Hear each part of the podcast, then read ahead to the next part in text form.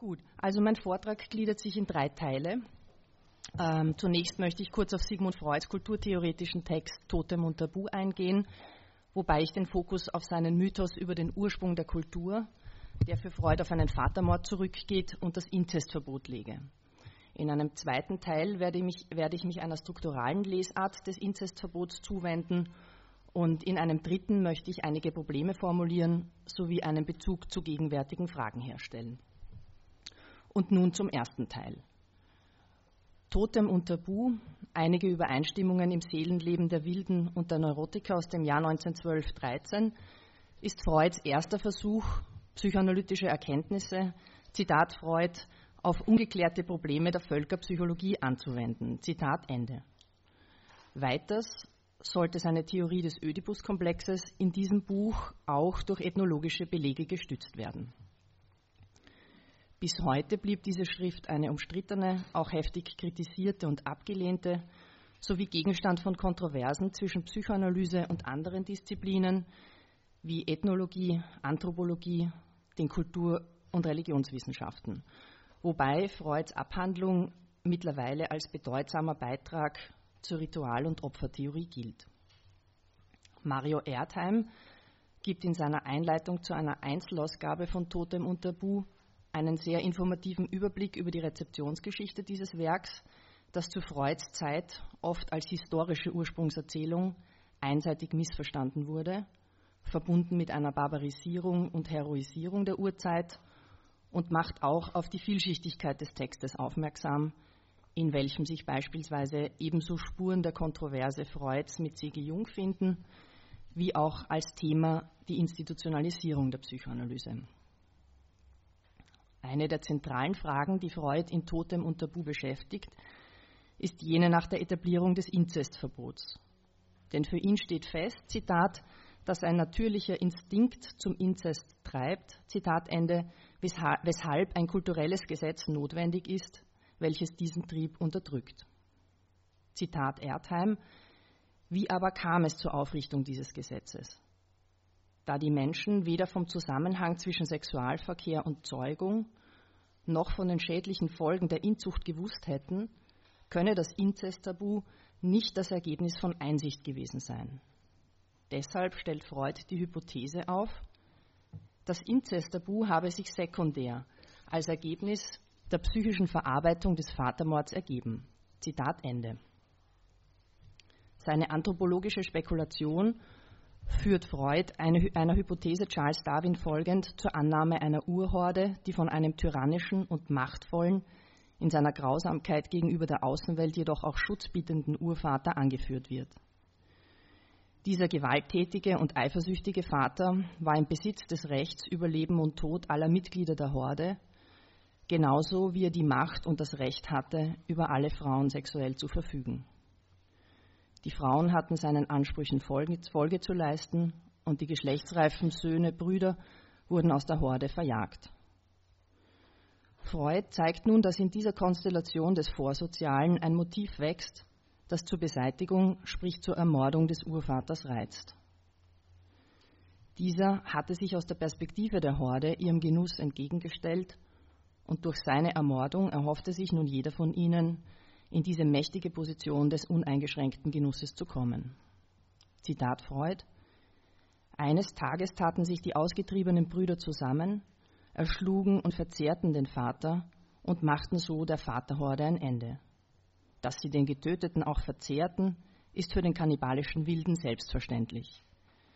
Der gewalttätige Urvater war gewiss das beneidete und gefürchtete Vorbild eines jeden aus der Brüderschar gewesen. Nun setzten sie im Akte des Verzehrens die Identifizierung mit ihm durch, eigneten sich ein jeder ein Stück seiner Stärke an. Die tote Mahlzeit, vielleicht das erste Fest der Menschheit, wäre die Wiederholung und die Gedenkfeier dieser denkwürdigen verbrecherischen Tat, mit welcher so vieles seinen Anfang nahm. Die soziale Organisation, die sittliche Einschränkung und die Religion. Zitat Ende. Die Motivation der Brüderhorde für die Tötung war also keineswegs eine soziale.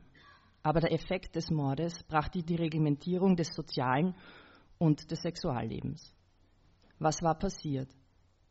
Kaum war der Urvater ermordet und verspeist, wurde, Zitat Freud, der Tote stärker als der Lebende gewesen war. Zitat Ende. Und so instituierten die, die verbündeten Söhne das Verbot des Vatermords und der sexuellen Beziehungen zu Müttern und Schwestern. Die Brüder hatten nach Freud aus zwei Gründen auf die Rivalität und den Kampf untereinander verzichtet.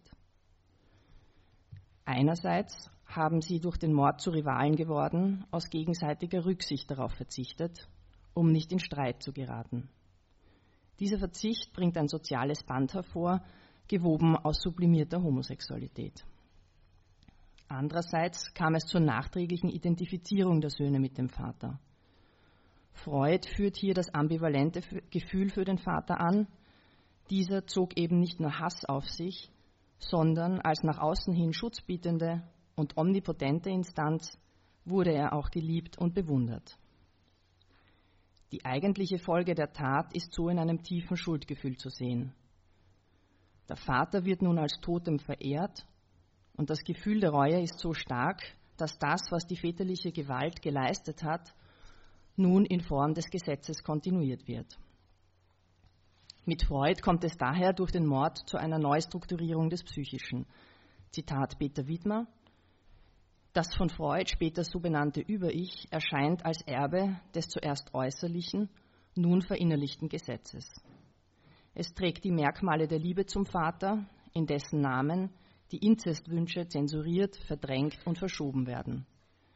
Das Ich muss zwischen diesen archaischen Wünschen und dem verinnerlichten Gesetz einen Ausgleich finden was ihm nur gelingt, wenn es einerseits dem Gesetz gehorcht und andererseits danach trachtet, außerhalb seines Geltungsbereichs das Verlorene wiederzufinden. Man könnte sagen, das Inzestverbot auf erlaubte Art zu überschreiten. Zitat Ende. Freud hatte keinen Zweifel daran, dass das Inzestverbot die Kehrseite des Inzestwunsches darstellt, sowie auch das Verbot, den Vater zu töten, die Kehrseite des Wunsches ist, ihn zu beseitigen, um an seine Frauen heranzukommen. Die Konstellation der ursprünglichen Triebwünsche und ihre Abwehr wiederholt sich nun aufgrund der lamarckistischen Annahme von der Vererbung erworbener Eigenschaften in jeder Generation, auch dann, wenn in der Geschichte des Einzelnen kein Inzestverbot ausgesprochen werde. Ihre Aktualisierung sieht Freud im ödipalen Wunsch, im ödipalen Wunsch. Im Ödipus-Komplex, so Freuds kühne These, Zitat, treffen die Anfänge von Religion, Sittlichkeit, Gesellschaft und Kunst zusammen, in voller Übereinstimmung mit der Feststellung der Psychoanalyse, dass dieser Komplex den Kern aller Neurosen bildet. Zitat Ende. Freud selbst blieb zwiespältig, wie nun der Urmord am Vater zu beurteilen ist, ob als Konstruktion oder als historische Tatsache.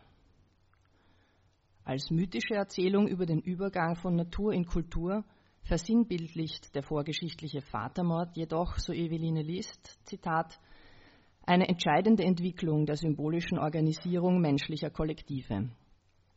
Die Beseitigung des fleischlichen, gegenwärtigen Urvaters, Personifizierung der Herrschaft physischer Macht und seine Ersetzung durch die Macht des sprachlich gefassten, abstrakten Gesetzes dass sich diese ersten Gesetze gegen Fleischliches richten, gegen die Sexualität mit der Mutter und den Mord am Vater, weist sie als Elementargesetze aus, die bei den heftigsten Triebstrebungen ansetzen, um mit ihnen die Triebbefriedigung überhaupt der Kultur zu unterwerfen. Zitat Ende.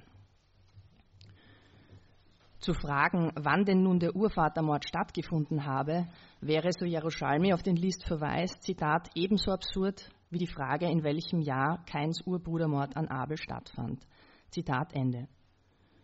Für Derrida übrigens partizipiert dieser freudsche Mythos an einer abendländischen politischen Theologie, die für das soziale Band und die männliche Linie Vater, Sohn, Bruder und äh, die für das soziale Band die männliche Linie Vater, Sohn, Bruder bevorzugt und die Frauen ausschließt.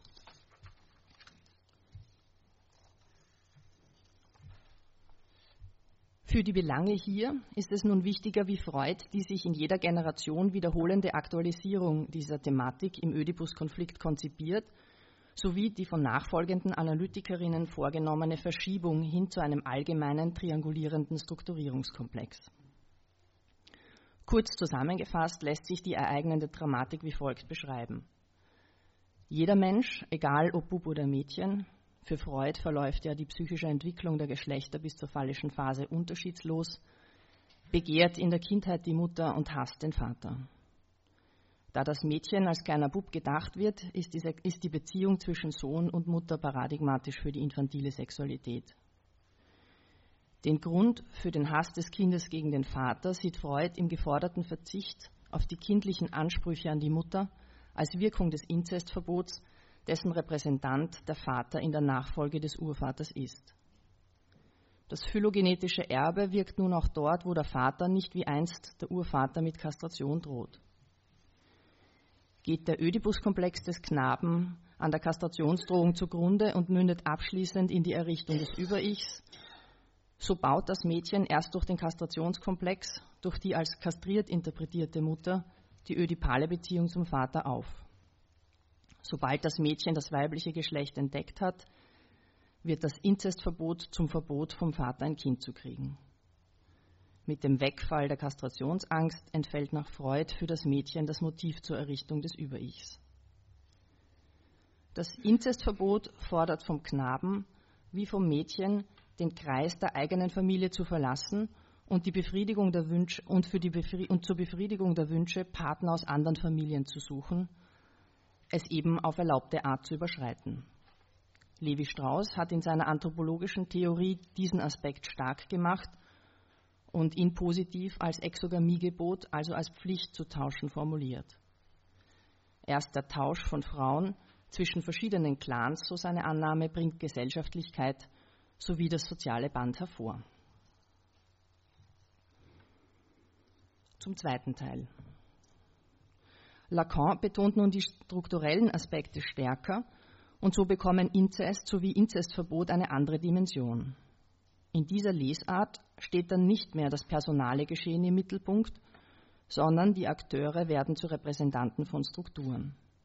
So ist der Urvatermord für Lacan kein historisches Ereignis, sondern macht in Form des Mythos eine Dimension kenntlich, die darauf hinausläuft, Sozialisierung nicht von einem realen, konkreten Vater ausgehend, sondern dem gemordeten, toten Vater herzudenken sich auf die anthropologischen Erkenntnisse von Levi Strauss beziehend, löst Lacan die Vaterfunktion vom realen Vater ab. Levi Strauss konnte zeigen, dass sich Gesellschaften finden, in denen beispielsweise der Bruder der Mutter und nicht der Vater über die Einhaltung des Inzestverbots und der exogamen Heiratsregeln wacht, womit die kulturelle Funktion, Regeln und Verbote aufrechtzuerhalten, von der biologischen des Erzeugers getrennt ist. Und ähm, wir haben gestern im Vortrag von Frau Meyer-Nadig gehört, dass diese Funktion auch eine familiale Gruppe übernehmen kann. Damit ist der Ödipus-Komplex als eine leiblich verankerte soziale Konstellation auf keinen realen Vater angewiesen, um seine Wirkung zu entfalten. Die Abwesenheit eines Vaters in einer konkreten Familie fällt nicht mit der Abwesenheit des Ödipus-Komplexes zusammen. Um allerdings seine kulturell prägende Wirkung tatsächlich entfalten zu können, ist er sehr wohl auf eine Drittposition angewiesen, auf die Funktion des Vaters, darauf, dass die scheinbar duale Beziehung zwischen Mutter und Kind von einem Dritten ergänzt und verändert wird.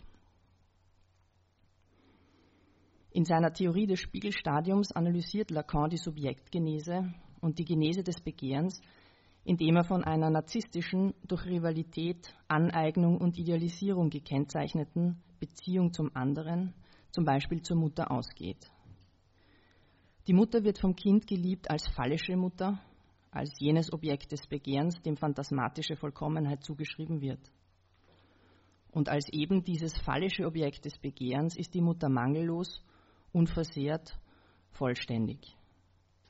Allerdings werden ihr Unvermögen gegenüber seinem Anspruch, zum Beispiel der unverzüglichen Befriedigung seiner Bedürfnisse, und ihr Mangel, das seinen Ausdruck im Begehren nach dem anderen findet, zum Beispiel in Form von realer Trennung für das Kind erfahrbar. Darauf reagiert nun das Kind, indem es versucht, die Seiten dieser Beziehung zu verkehren und selbst jenes vollkommene, fallische Objekt, jener imaginäre Phallus zu sein um den Mangel der Mutter wettzumachen. Aufgrund der mangelhaften Ausstattung des Kindes, egal ob Bub, oder, ob Bub oder Mädchen, gegenüber einem allmächtigen mütterlichen Begehren, welches nicht befriedigt werden kann, überkommt es ein Gefühl der Unzulänglichkeit und Angst. Diese Situation ändert sich mit der Einführung in die symbolische Ordnung als etwas Drittes, welche die Dimension des symbolischen Vaters leistet und bedeutet nach Lacan die Befreiung des Kindes aus den Fängen der Mutter, aus den Fängen der Mutter. Als besonders gefährlich werden ihr Begehren und ihr Genießen angenommen, weshalb an ihre Stelle der Name des Vaters oder das Verbot gelangen muss. Lacan spricht von der Vatermetapher als Nom du Père, geschrieben N-O-M, die mit der Doppeldeutigkeit von der Name des Vaters und das Nein des Vaters spielt, womit sowohl die sprachliche als auch die verbietende Funktion angesprochen ist. Er unterscheidet dabei drei Väter, den imaginären, den realen und den symbolischen Vater. Der imaginäre Vater entspricht der mythologischen Figur des Urvaters, jenem Vater also, für den das Gesetz, die symbolische Kastration nicht gilt. Der reale Vater ist jene Person, die das Kind anerkennt und die Diade Kind-Mutter offen hält.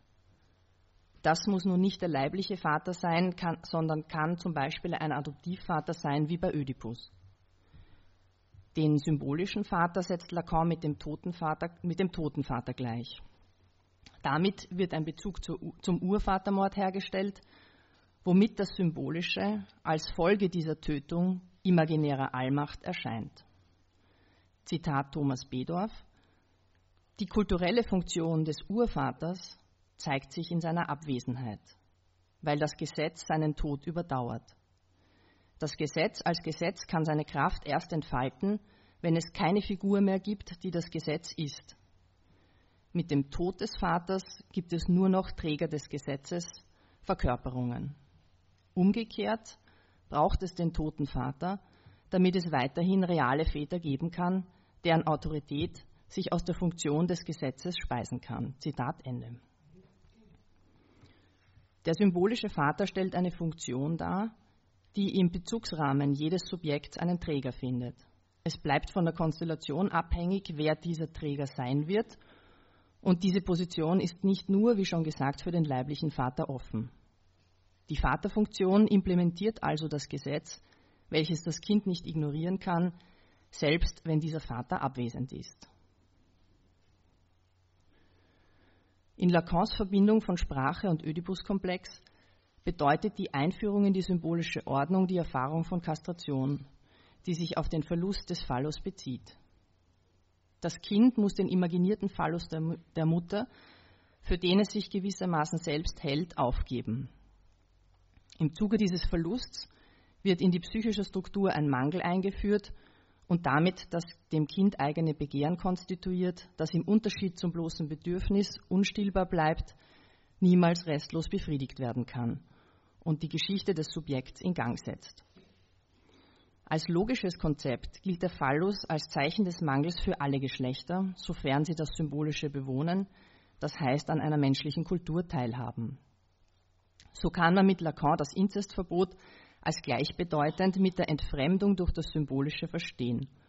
Und insofern lässt sich auch für beide Geschlechter angeben, was mit Inzest gemeint ist. Das Nicht-Akzeptieren dieses Mangels und damit der Vorherrschaft des Symbolischen. Peter Wiedmer macht zu Recht darauf aufmerksam, dass wenn Inzest das Nicht-Akzeptieren des Mangels bedeutet, beziehungsweise inzestuös als Wunsch verstanden wird, die phantasmatische Einheit mit der Mutter wiederzuerlangen, Inzest und inzestuös zu sehr aufgeblähten begriffen werden und das Feld damit sehr ausgeweitet wird. Der Mangel lässt sich ja strukturbedingt nicht aufheben, allerdings hat das Subjekt die Möglichkeit, ihn zu, ihn zu leugnen bzw. abzuwehren. Diese Ablehnung der symbolischen Kastration liegt allen pathologischen Strukturen, wie Neurose, Perversion und Psychose zugrunde. Und da es unmöglich ist, sie gänzlich anzunehmen, wird auch keine völlig normale und Anführungszeichen normale Position erreicht. So wird auch im real vollzogenen Inzest die symbolische Kastration nicht ungeschehen gemacht. Was dabei jedoch realisiert wird, ist das Phantasma vollkommener Erfüllung. Insofern wäre es wichtig, zwischen zwei Ebenen von Inzest zu unterscheiden. Denn es besteht, so Widmer, Zitat, ja ein erheblicher Unterschied, ob durch den Primärprozess eine inzestuöse Strömung einfließt oder ob ein Subjekt die vom Sekundärprozess vorgezeichnete Gesetzlichkeit überschreitet und sich dem Begehren nach Einssein, um sich dem Begehren nach Einssein hinzugeben. Zitat Ende. Nur im zweiten Fall macht es Sinn, von Inzest zu sprechen. Ich komme nun zum dritten und letzten Teil und möchte einige Punkte nochmals aufgreifen und als offene Fragen und Probleme zu, äh, zur Diskussion stellen. Bisher wurden Freuds Mythos vom Urvatermord und die Implementierung des Inzestverbots dargestellt, welches Lacan, wie schon gesagt, nicht als ein historisches Ereignis liest, sondern struktural versteht. Zentral bei Lacan ist die Ablösung der Vaterfunktion vom realen Vater und daher die Bedeutung der Triade im Sinne von Positionen bzw. der Triangulierung. So schlägt Hermann Lang in der Gefolgschaft Lacans den Begriff einer strukturalen Triade als Grundmoment des menschlichen Daseins vor. Insofern ließe sich das ödipale Drama mit seinen Positionen aus der Sicht der Mutter gedacht, eben auch mit einem Stiefvater, einem Lebensgefährten, ihrem Bruder oder dem Bruder des Vaters oder möglicherweise einer Lebensgefährtin inszenieren. Raimund Bohrens macht darauf aufmerksam, Zitat, dass es nicht unbedenklich ist, die Funktion des Dritten strukturell am Vater festzumachen. Es besteht nämlich die Gefahr, dass als Modell dieses Dritten der Vater der abendländischen christlich-patriarchalischen Tradition genommen wird. Zitat Ende. Der von Lacan gewählte Begriff Nein, Name des Vaters, der deutlich auf diese Tradition hinweist, kommt einer solchen Annahme jedoch zumindest entgegen.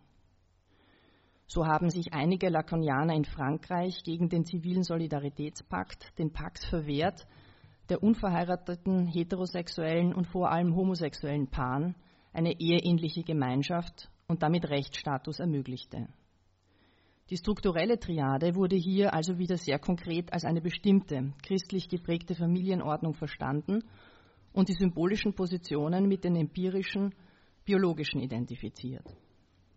Das wurde wiederum von anderen Psychoanalytikerinnen wie Michael Tort, Elisabeth Rudinesco oder eben Borens scharf kritisiert. Zudem wurde die Frage gestellt, warum es denn immer der Vater ist, der von der Mutter, dargestellt als Zitat Michael Thurnheim, gieriges Weib und Ungeheuer befreit.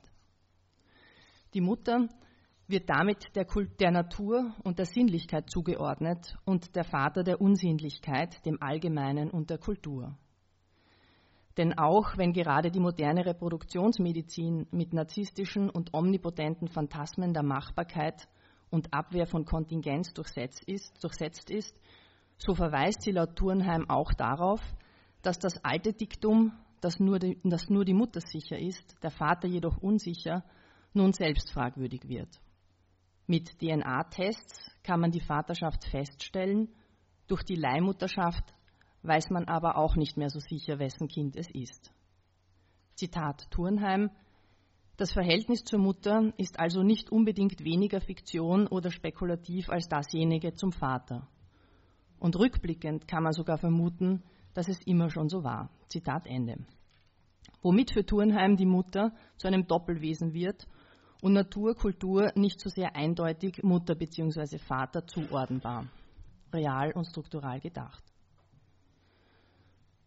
Aufgrund verschiedener gesellschaftlicher Entwicklungen sehen nun einige Autorinnen wie Irene Berkel oder auch Jean Laplanche das Inzestverbot und die damit verbundene Ordnung der Geschlechter und Generationen in Auflösung begriffen bzw. am Erodieren. Zitat Laplanche Erkennbar löst sich das Inzestverbot in einer bestimmten Entwicklung der Familie auf. Dazu gehören die, die allgemeine Tendenz zur Scheidung, Patchwork-Familien, die steigende Zahl von Adoptionen, homosexuelle Verbindungen mit und ohne Kind, das vom Paar entweder adoptiert oder selbst gezeugt wurde.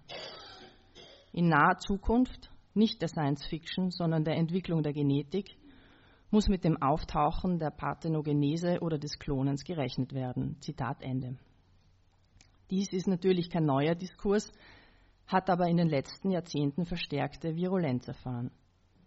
So spricht Berkel auch von, dem, auch von dem Funktionsverlust der genealogischen Ordnung, die vor allem die Kleinfamilie als blutsverwandte Abstammungseinheit von einem gemeinsamen Vater betrifft.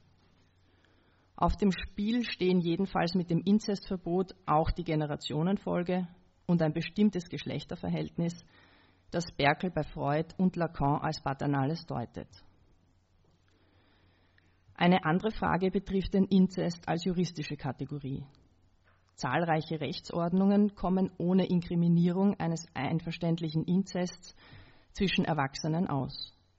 Andere Bestimmungen des Strafrechts bieten ausreichend Schutz vor inzestuösen Handlungen, die unter Anwendung von Gewalt an Kindern oder im Rahmen von Autoritäts- oder Abhängigkeitsverhältnissen begangen werden. So ist Inzest in Frankreich seit dem Code Napoleon von 1811 nicht mehr rechtlich verankert und auch in so unterschiedlichen Ländern wie zum Beispiel Belgien, den Niederlanden, Luxemburg, Spanien, der Türkei oder Russland nicht strafbar. Den Tatbestand des Inzests gibt es hingegen zum Beispiel in Dänemark, Griechenland, Italien, Deutschland und auch Österreich. Nun hat der Ethikrat in Deutschland jüngst für eine Liberalisierung plädiert, einvernehmlichen den einvernehmlichen Geschlechtsverkehr unter erwachsenen Geschwistern künftig nicht mehr unter Strafe zu stellen. Ausgangspunkt dieser Überlegungen war der Fall eines Geschwisterpaars im Jahr 2007, über den in der Öffentlichkeit ausführlich berichtet wurde. Allerdings nicht mit der vielleicht erwarteten Heftigkeit. Die Geschwister lernten einander kennen, als er bereits 24 und sie 16 war, bekamen vier Kinder, von denen zwei leicht behindert sind. Die drei ältesten wurden dem Paar vom Jugendamt weggenommen. Der Mann wurde wegen widerrechtlichen Beischlafs mit seiner Schwester verurteilt und sogar der Europäische Gerichtshof für Menschenrechte bestätigte dieses Urteil 2012, zuletzt über eine Freiheitsstrafe von insgesamt zweieinhalb Jahren. Dieser Rechtsspruch erntete auch Kritik, so zum Beispiel von Winfried Hassemer, dem damaligen Vizepräsidenten des Bundesverfassungsgerichts, der die sozial- und familienethische sowie humangenetische Begründung des Urteils als verfassungsrechtlich irrelevant ablehnte. Es sei nicht die Aufgabe des Strafrechts, ein bestimmtes Moralempfinden durchzusetzen, so auch die Haltung des Ethikrats im September dieses Jahres. Gerade der Verweis auf ein höheres statistisches Risiko von behinderten Kindern und die sogenannte unter Anführungszeichen Volksgesundheit sei eine gefährliche Argumentation. Das Inzesttabu scheint von einer gesetzlichen Repräsentation unabhängig zu sein und die tatsächlichen Fälle von inzestuösen Beziehungen unter Erwachsenen sehr gering. Bei einer Abschaffung oder Liberalisierung dieses Paragraphen sind, Zitat Berkel, weder der Abschied vom Inzesttabu noch der Untergang der Kultur oder ein signifikanter Anstieg von Inzestfällen zu befürchten. Zitat Ende. Ich möchte mit einem Gedankenexperiment enden. Wäre eine Analyse mit einem Klon möglich, so die Frage von Laplanche, der mal ein Buch mit dem Titel Ein Klon auf der Couch plante. Das ist nichts, was sich Laplanche als gesellschaftliche Entwicklung wünscht, das sagt er auch ausdrücklich. Dennoch könnte es aufgrund fortschreitender technischer Machbarkeiten sein, dass den Analytiker, die Analytikerin, Zitat Laplanche, eines Tages ein Individuum ohne biologischen Vater oder Mutter aufsuchen wird, das dennoch von seinen ersten Lebenstagen wohlwollenden Erwachsenen anvertraut war. Zitat Ende. Dafür Laplanche die zentrale Relation, die von Kind und Erwachsenen ist und nicht, die, und nicht primär Kind und Eltern, wäre für ihn eine Analyse möglich, was andere an ihm kritisieren. Für Wolfgang Hegner zum Beispiel ist das Kind gerade mit der Sexualität der Eltern konfrontiert, von der es ausgeschlossen ist. Zitat Hegener, das, was die Erwachsenen zu Eltern macht, ist im besten Fall ihre durch Liebe getragene prokreative sexuelle Beziehung, aus der das Kind hervorgeht. Eine entscheidende Entwicklungsaufgabe für das Kind besteht nun darin, diese Beziehung aus der es per se ausgeschlossen ist, in einem schmerzhaften Prozess als ein fundamentales Fact of Life anzuerkennen. Zitat Ende. Werden sexuell verbundene Eltern zum ödipalen A priori, dann erscheint die Analyse eines Klons nicht möglich. Auf dem Spiel steht, steht also auch hier, welche Modelle von Familie, dem Familialen etc. man hat. Lacan hat nun schon früh in seinen Schriften auf einen schwachen Vater und seinen Verfall hingewiesen.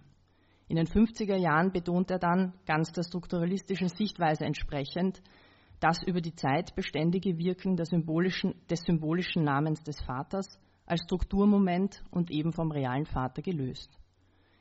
Im weiteren Verlauf beschäftigen Lacan dann immer mehr die Grenzen des Ödipus-Komplexes und des Vatermythos und in seinem Spätwerk geht er dann so weit, den Namen des Vaters zu relativieren und in den Rang eines Symptoms zu degradieren. Aber das wäre ein anderer Vortrag.